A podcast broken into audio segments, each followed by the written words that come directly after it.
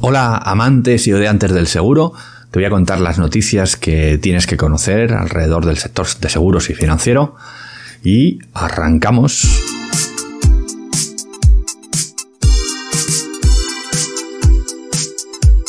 La primera de las noticias es la, salida de, un libro. Eh, los trucos de los ricos 2 de, Juan Aro, el bueno de Juan, Aro, de Juan Aro, un amigo. No cobro por ello, por supuesto, para que no, quede, no queden dudas.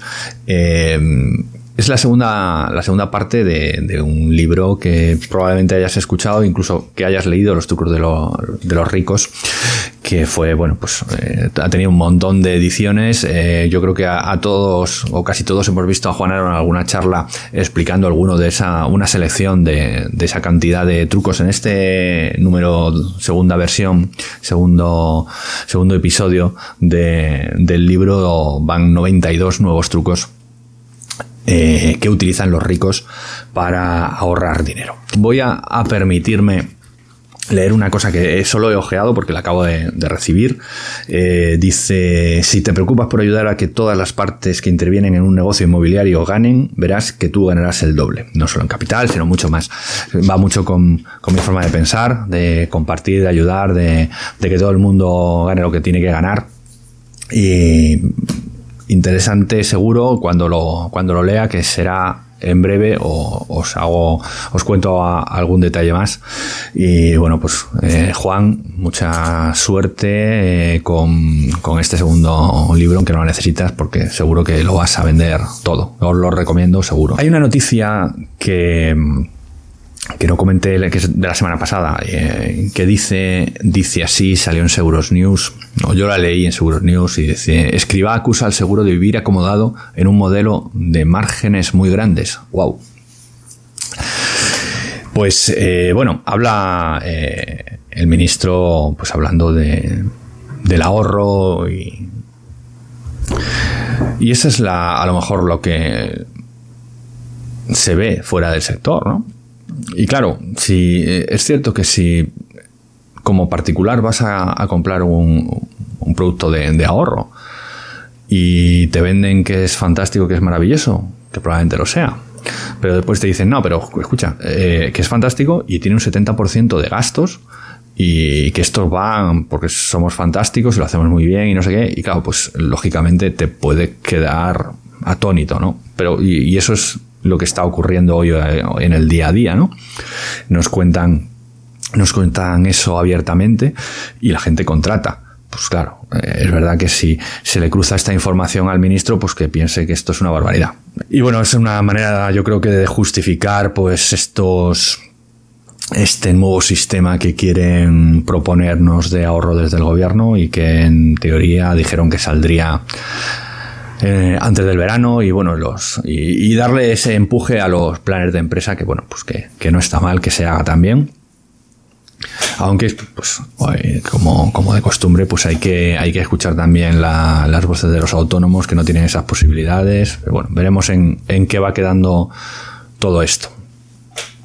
Coincidiendo además con eh, esta noticia, eh, entran en vigor los, bueno, los nuevos planes de pensiones paneuropeos. Es algo que yo leí en El Economista Seguros hace a principio de año, un artículo de Virginia Zamarreño, eh, periodista especializada en el, sector seguros, desde luego y que ya no ya nos lo contaba y ahora pues ha llegado el momento y ya entran en vigor y bueno, pues estos planes paneuropeos los van a poder distribuir las compañías de seguros.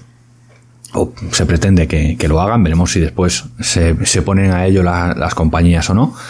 Y bueno, pues eh, una, nueva forma de, ahorro para toda la Unión Europea, eh, con las mismas posibilidades para todos y bueno, pues se entiende que, tendrá un, un, resultado interesante. Lo que quiere la Unión Europea con esto, pues que, la tasa de ahorro crezca, que haya mucho más dinero ahorrado por los europeos y eso es lógicamente un beneficio para, para toda la Unión, ¿no? para toda la Unión Europea. Por lo tanto, bueno, pues una buena noticia. Veremos a ver cómo se desarrolla esto y cuándo en España, porque Sabemos que tardamos en, transponer toda la normativa que viene de Europa siempre y esperemos que podamos ver esta otra opción pronto y que las compañías se, lancen también a, distribuir este, este otro nuevo plan de pensión paneuropeo. Y en INESE he visto una noticia que, un titular que dice la sensibilidad al riesgo por la pandemia, un estímulo adicional en la demanda del aseguramiento. Esto es una información que. un, extracto que viene del BDS y que sacan de el informe de Mafre Economics, eh, que lo ha adelantado el BDS esta semana también. Bueno, pues em, no he podido leer el, informe de, Mafre. Aquí viene una, una, brevísima nota, es la que os pondré en las notas del programa para que podáis acceder a ella. Pero yo creo que sí que es cierto que estamos notando que hay un, este estímulo que dicen para el aseguramiento, esta preocupación, esta, esta sensibilidad al riesgo en algunos ramos. Desde luego se nota en salud muchísimo, muchísima actividad en el ramo de salud. Lógicamente, pues la pandemia eh, ha hecho mella en, las sensibilidades de, de las familias y además yo creo, por lo menos en Madrid, donde estoy hablando, el nivel de atención de la seguridad social ha bajado considerablemente en, los últimos tiempos, desde la pandemia. Bueno, pues todo el mundo te cuenta que el médico de cabecera no te puede ver al día siguiente como ocurría antes, sino dentro de dos semanas o tres semanas o una semana. Una auténtica locura que, bueno, pues lógicamente está, está haciendo que las familias se preocupen mucho más por los seguros de, salud que, antes. Probablemente igual con los seguros de vida y, los de decesos. Y bueno, pues hay, hay esta sensibilidad que, está provocando estos dos años de, largos de pandemia y que bueno, parece que, vemos al, al, final la luz Esperamos que sea la luz de la salida del túnel y no da el, tren de la locomotora del tren que viene en dirección contraria.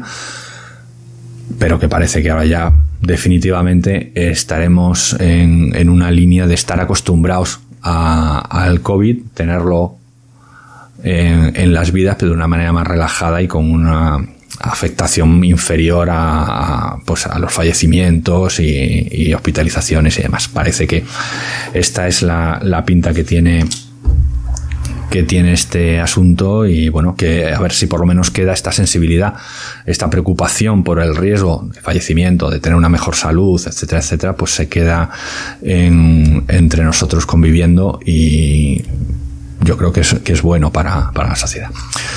Hasta aquí el programa de hoy, espero que las noticias te hayan interesado un poquito.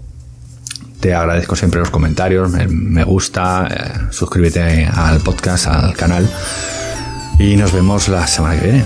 Chao.